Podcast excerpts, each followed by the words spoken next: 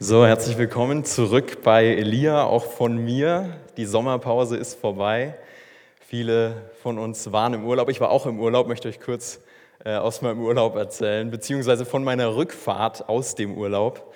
Ich bin nachts schön entspannt in einem ICE, in so einem Nachtzug gefahren und ähm, wollte dann so ein paar Stunden schlafen. Das hat nicht ganz so gut funktioniert. Bin ein bisschen krumm eingenickt. Das sah ungefähr so aus. Das ist ein Originalfoto von mir aus dem Zug. Äh, das hat nicht gut geklappt. Ich hatte dann auch am nächsten Morgen Rückenschmerzen. Ähm, ich bin fast zwei Meter groß, da begleiten einen Rückenschmerzen in gewisser Weise. Ich habe neulich einen Spruch gelesen, ähm, der hat mich ein bisschen geschockt. Rückenschmerz ist, wenn Jugend den Körper verlässt. Auch eine Ansage. Ja. Und ich fühle mich auch in gewisser Weise alt, weißt du, wenn ich Rückenschmerzen habe, das ist ähm, ne, der neue Jugendleiter, der mit den Rückenschmerzen hier ankommt. Das ist irgendwie jetzt nicht so, ich fühle mich, fühl mich nicht so vital, wenn ich Rückenschmerzen habe. Sie sind auch schon wieder weg. Ähm, ich habe dann auch diese Predigt vorbereitet und habe mir gedacht, irgendwie gibt es da so eine komische Parallele. Das ist jetzt eine abenteuerliche ähm, Parallele, die ich da ziehe. Es gibt diese Parallele aus Leben mit Rückenschmerzen und leben mit einem destruktiven Gottesbild, was von Lügen über Gott geprägt ist.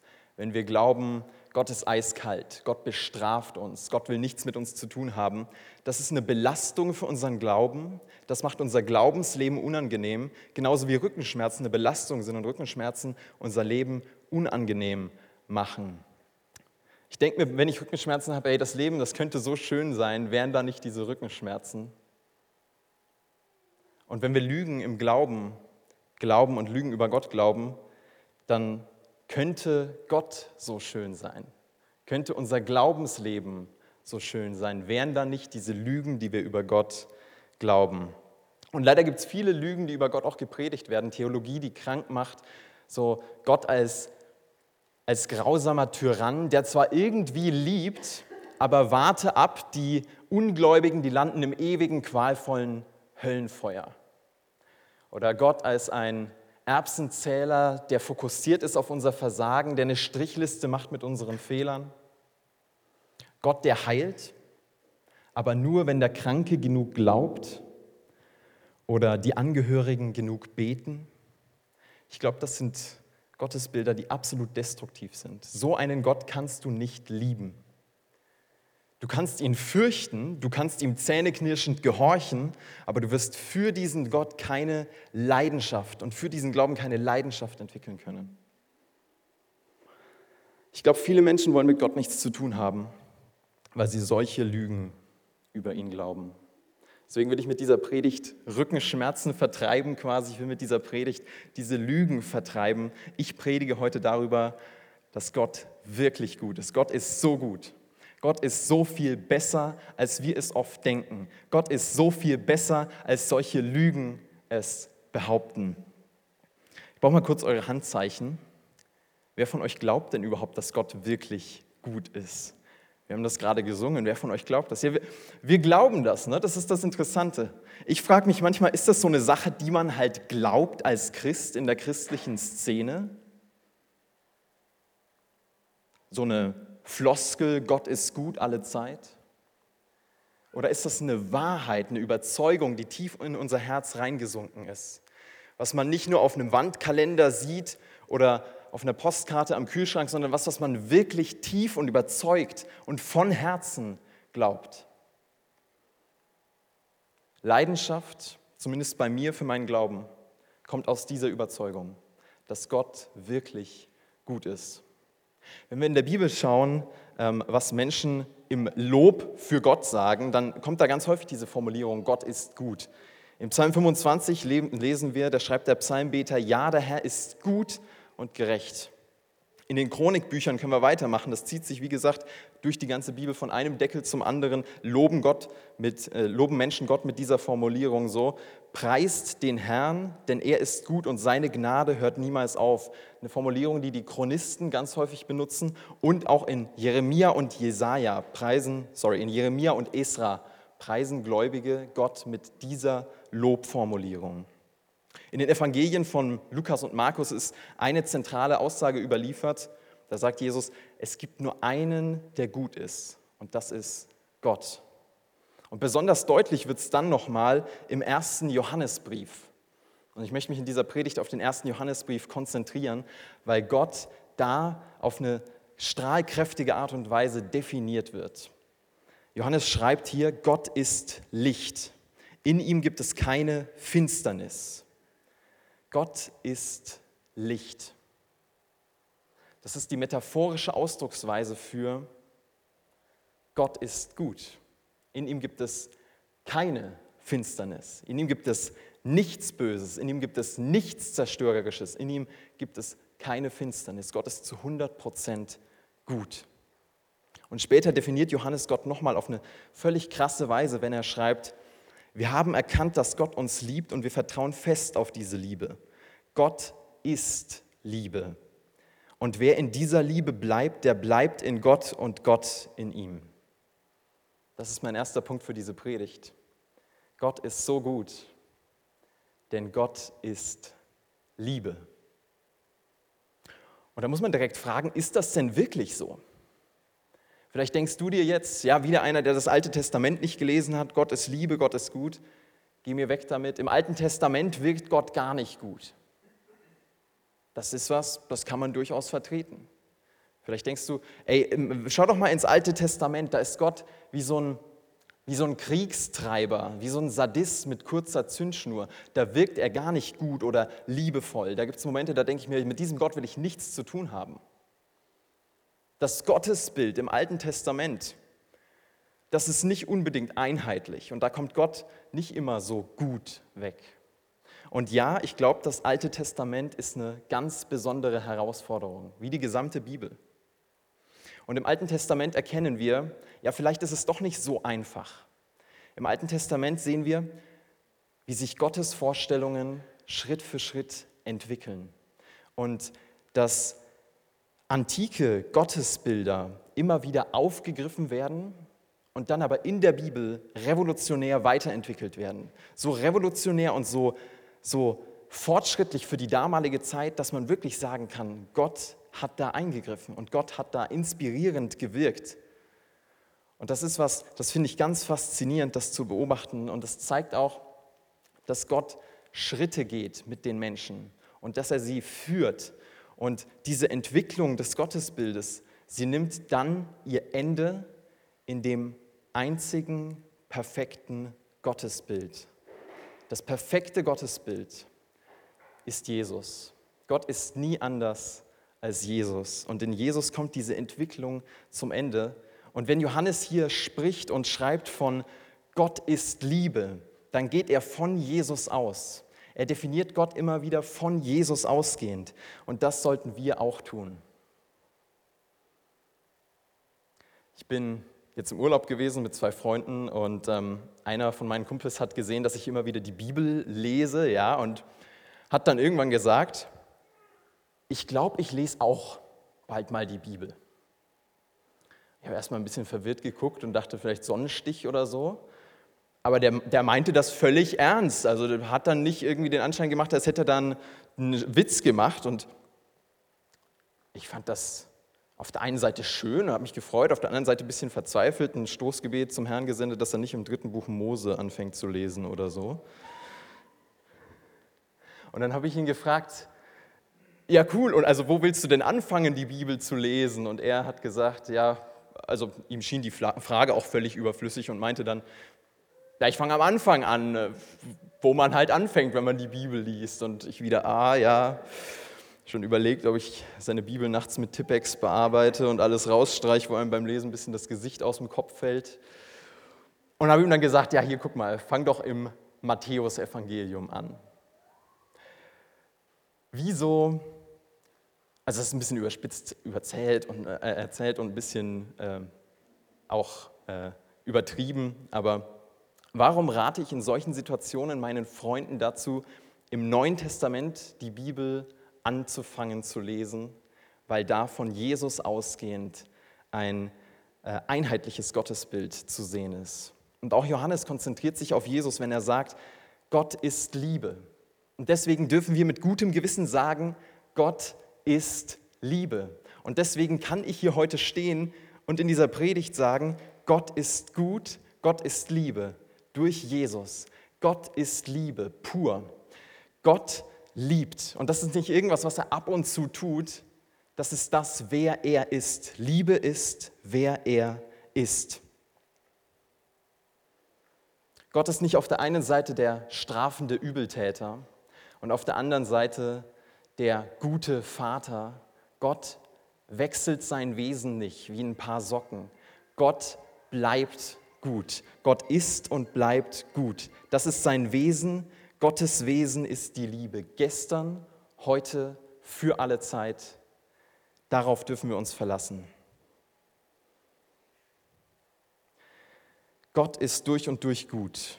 Denn Gott ist durch und durch Liebe. Das ist das Fundament. Das muss unser Gottesbild prägen. Was dem widerspricht, das verursacht Rückenschmerzen. Was nicht von der, ein Gottesbild, was nicht von der puren Liebe Gottes gekennzeichnet und geprägt ist, das zielt in gewisser Weise an Gott vorbei.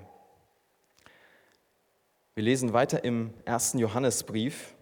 Das einzige, einzigartige an dieser Liebe ist, nicht wir haben Gott geliebt, sondern er hat uns seine Liebe geschenkt. Er gab uns seinen Sohn, der alle Sünden auf sich nahm und sie gesühnt hat. Also quasi wie ein Bankkonto Minus mit Schulden und beglichen. Das sagt dieses Wort gesühnt.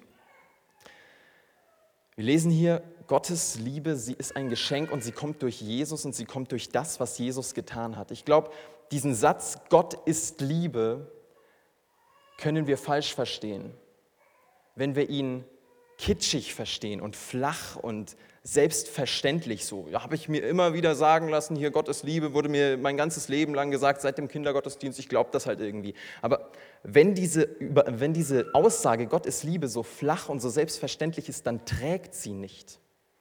Gott ist Liebe. Das heißt nicht nur liebevolle Herzensumarmung. Gott ist Liebe ist ein Satz, der das Leiden von Jesus ernst nehmen muss. Gott ist Liebe ist nicht Romantik. Jesus hat am Kreuz keinen Urlaub gemacht. Gott ist Liebe hat den gekreuzigten, den Leidenden, den ausgepeitschten Gott vor Augen. Dieser Satz muss in diesem Licht auch stehen. Das gehört dazu. Es ist ein ehrfürchtiges, äh, ein ehrfürchtiges Staunen vor der Auferstehung und ein Staunen über das Kreuz und das, was Jesus getan hat. Das, wer Jesus ist. In Jesus sehen wir, Gottes Liebe ist so teuer und trotzdem ist sie kostenlos für uns. In diesem Vers steht, Gott hat uns, äh, Gott hat uns seine Liebe geschenkt. Das ist ein Geschenk, nach dem sich unser Herz so sehr sehnt, nach dem es strebt. Das ist ein Angebot, was wir nicht ausschlagen können. Gott ist Liebe heißt, diese Liebe, sie bleibt an deiner Seite. Diese Liebe, sie hat kein Verfallsdatum. Wenn Liebe Wasser wäre, dann wäre Gott das Meer, unerschöpflich. Du kannst den Anfang sehen, du kannst nicht das Ende sehen. Es geht über deinen Horizont hinaus. Du kannst darin versinken, so groß und so viel größer, als wir es begreifen können. Die Bibel redet von einer Liebe, die unser Verstehen übersteigt. Wie Gott generell. Gott generell übersteigt unser Verstehen. Gott ist ein Geheimnis. Er ist unsichtbar, er ist ungreifbar und wird in Jesus dann auf einmal so klar. Gott ist Liebe. Dieser Satz ist unbegreiflich, aber Jesus hat diese Liebe demonstriert. Und das ist das Schöne. Liebe wurde Mensch in Jesus. Wir lesen im ersten Johannesbrief. Gottes Liebe zu uns ist für alle sichtbar geworden, als er seinen einzigen Sohn in die Welt sandte, damit wir durch ihn leben können. Und das ist dieser zweite Punkt, der auch wichtig ist. Der erste Punkt dieser Predigt war, Gott ist gut, denn Gott ist Liebe. Der zweite Punkt, Gott ist gut, denn Gott ist wie Jesus. Jesus zeigt uns, wie Gott ist. Jesus war nicht nur ein guter Mensch, Jesus war der beste Mensch, den es je gab, das menschliche Ideal. Besser geht es nicht. Jesus war so gut, er ist das Attraktivste am christlichen Glauben. Und auf diesen Teil der Predigt habe ich mich besonders gefreut, weil ich liebe es, über die Güte von Jesus zu predigen. Jesus, der Belastete entlastet, indem er heilt, körperlich, psychisch und geistlich. Ein Gott, der uns in Jesus gezeigt wird, der Gebrochene wieder ganz macht. Petrus zum Beispiel. Petrus hat Jesus großspurig versprochen, hey, ich bleibe an deiner Seite, ich werde ich werd immer zu dir stehen. Und dann bricht Petrus sein Versprechen und als er das merkt, weiß er, okay, ich werde Jesus nicht mehr begegnen, der stirbt jetzt und er rennt und weint in der Nacht und er schreit und hat diese bitterlichen Selbstzweifel. Aber Jesus ist auferstanden und ist Petrus wieder begegnet. Aber als Jesus Petrus wieder begegnet, war das nicht kalte Schulter und geh weg. Und Jesus hat Petrus kein schlechtes Gewissen gemacht und war sauer, sondern er hat ihm vergeben, er hat ihn wieder aufgebaut, er hat seine Selbstzweifel genommen, wie indem er ihm Verantwortung gegeben hat. Jesus hat Petrus seine Gemeinde anvertraut. Das ist das, was Gott tut. Das ist das, was Jesus tut. Jesus ist ein Gott der zweiten Chance. Und Jesus macht Selbstzweifler zu Beauftragten. Jesus ist so anders, als wir uns Gott manchmal vorstellen. Jesus ist mit Menschen, die Berufe machen, dass du vor ihnen eigentlich erstmal ausspucken musst. Jesus, er ist mit Menschen, die illegal Geld verdienen, indem sie andere ausbeuten, indem sie ihren Körper, in ihren Körper verkaufen. Und alle denken, Gott will mit denen ganz bestimmt nichts zu tun haben. Aber Jesus zeigt das Gegenteil. Zuhälter und Cracksüchtige und Drogenbosse, die wären bei Jesus herzlich willkommen. Für den besten Menschen gibt es keine schlechten Menschen. Gott ist so gut, weil Gott ist so gut, wie Jesus ist. Jesus, er ist so gut und in Jesus zeigt sich ein Gott, der Ausgeschlossene umarmt, der für die, für die Schwachen ist und die Schwachen stärkt, der mit den Ausgelachten zusammen lacht. Ein Gott so ungreifbar und unerreichbar und dann aber in Jesus verwundbar. Ein Gott, der sich anspucken lässt, der sich verletzen lässt, nicht umsonst, sondern um uns zu heilen. Jesus, der Nein sagt zu Zurückschlagen und Nachtreten und Nachtragen. Jesus, der gerechte Strafe kontert mit unverdienter Gnade. Jesus zeigt uns einen Gott, für den die Unwichtigen wichtig sind, für den die Kleinsten die Größten sind. Jesus zeigt uns einen Gott, der so anders ist als wir ihn erfinden würden.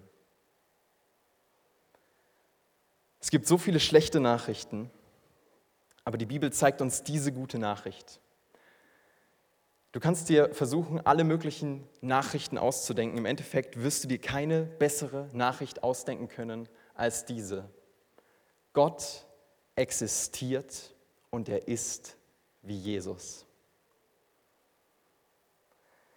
Ich bin vor zwei Jahren in einer Gemeinde gewesen, habe da gepredigt.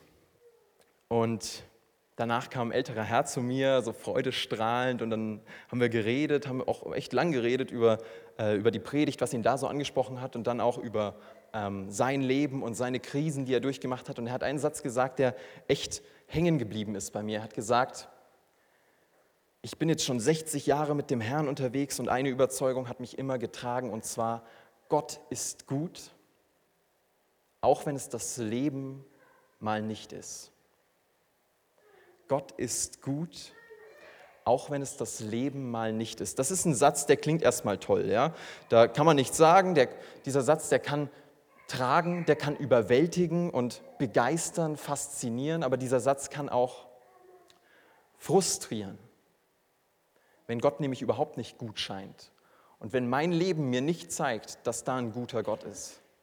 Wenn dieser Satz Gott ist gut eine Fata Morgana ist, die unendlich viel verspricht und in der Realität dann so wenig hält.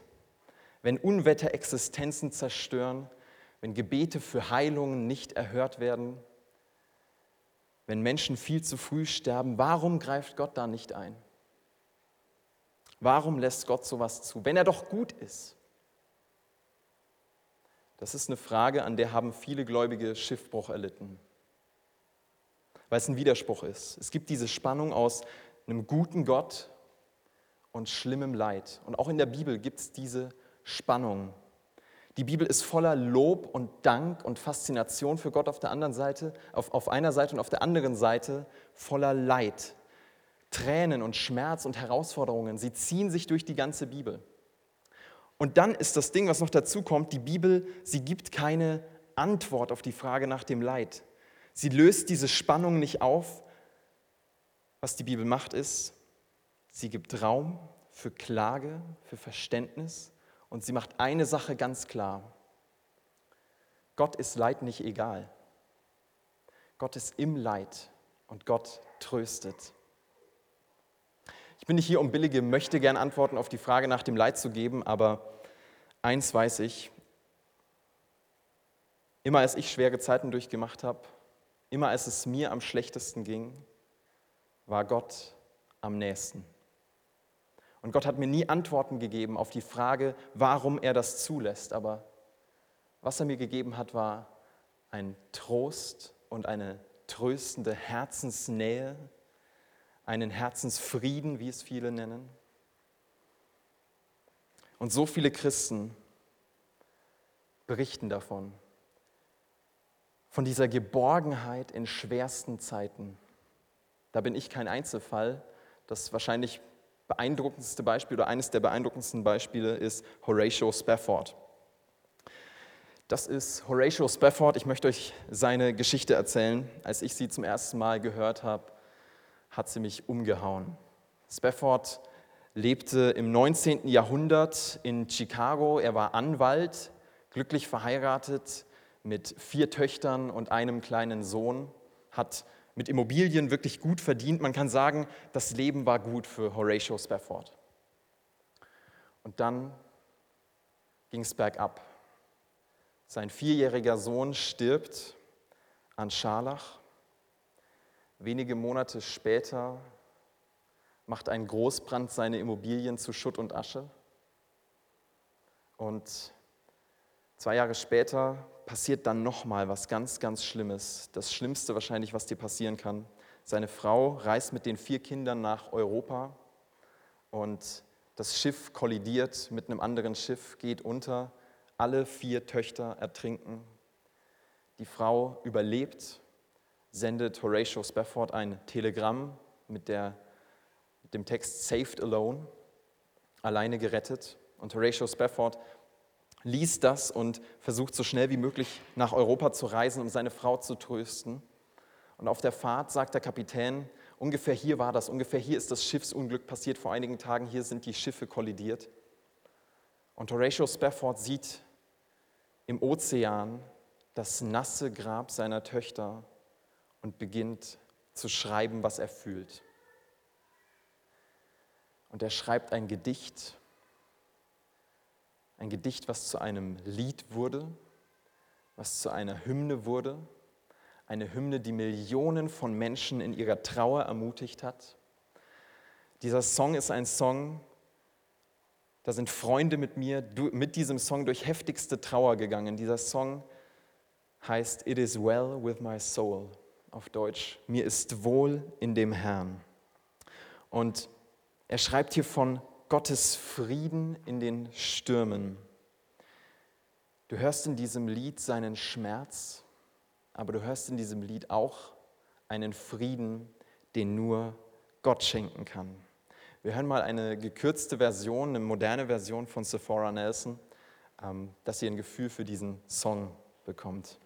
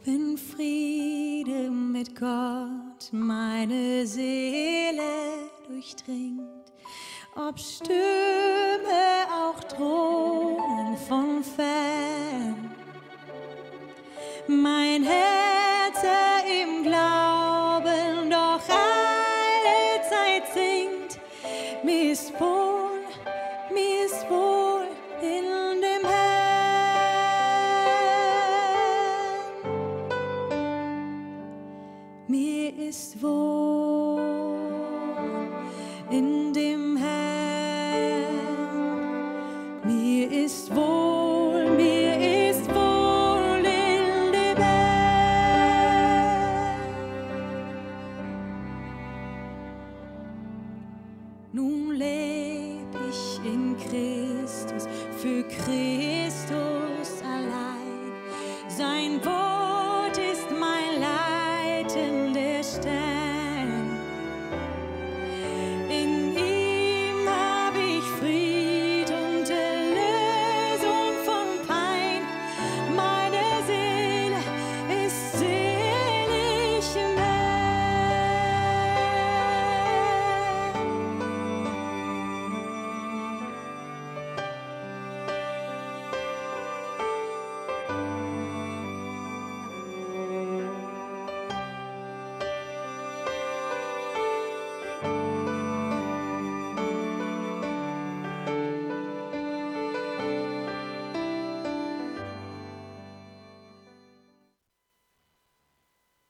etwas verzögert.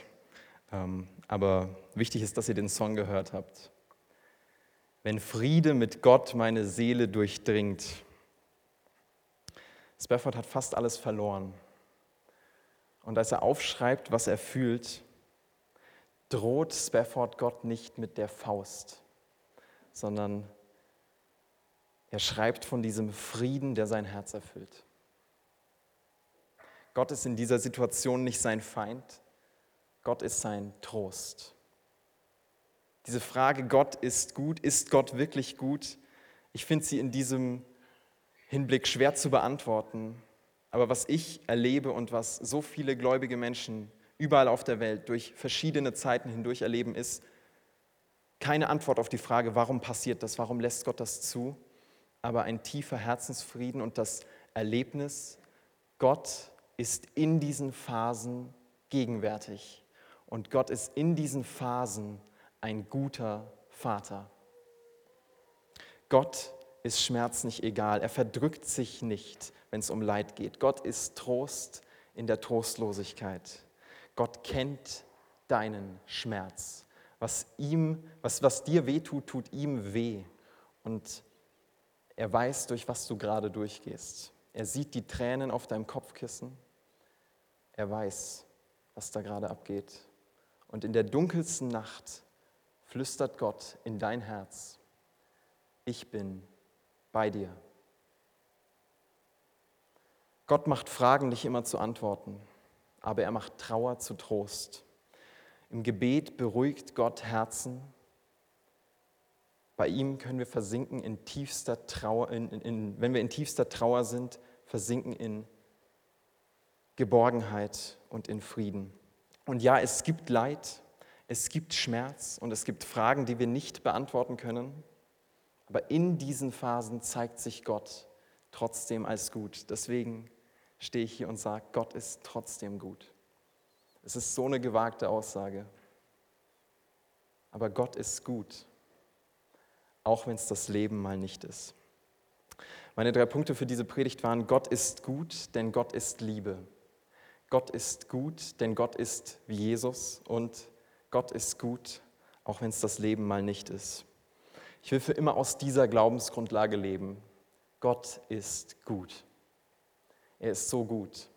Und manchmal wirkt Gottes Güte so fern und so unsichtbar, aber manchmal, manchmal wird sie sichtbar. Manchmal sehe ich Gottes Güte. Ich sehe sie in Menschen, die mich an Jesus erinnern. Ich sehe sie in versöhnenden Umarmungen.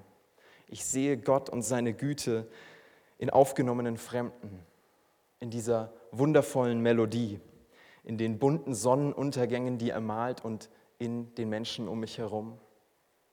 Jeder ein Meisterwerk dieses unendlichen Künstlers.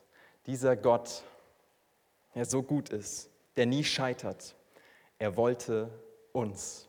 Er wollte dich, er wollte mich. Wohl wissend, dass wir scheitern, waren wir sein perfekter Plan. Ich hoffe, dass wir diese Leidenschaft für Gott nicht verlieren, indem wir irgendwelche Lügen glauben über ihn, die uns mal erzählt wurden. Es gibt in Gottes Gesicht keine Enttäuschung. Es gibt in seiner Umarmung keine Distanz. Gott ist so viel besser, als wir es häufig denken. Gott denkt besser über uns als unsere besten Freunde. Wie viel mehr Menschen würden gerne mit Gott leben, wenn sie wüssten, wie gut er wirklich ist?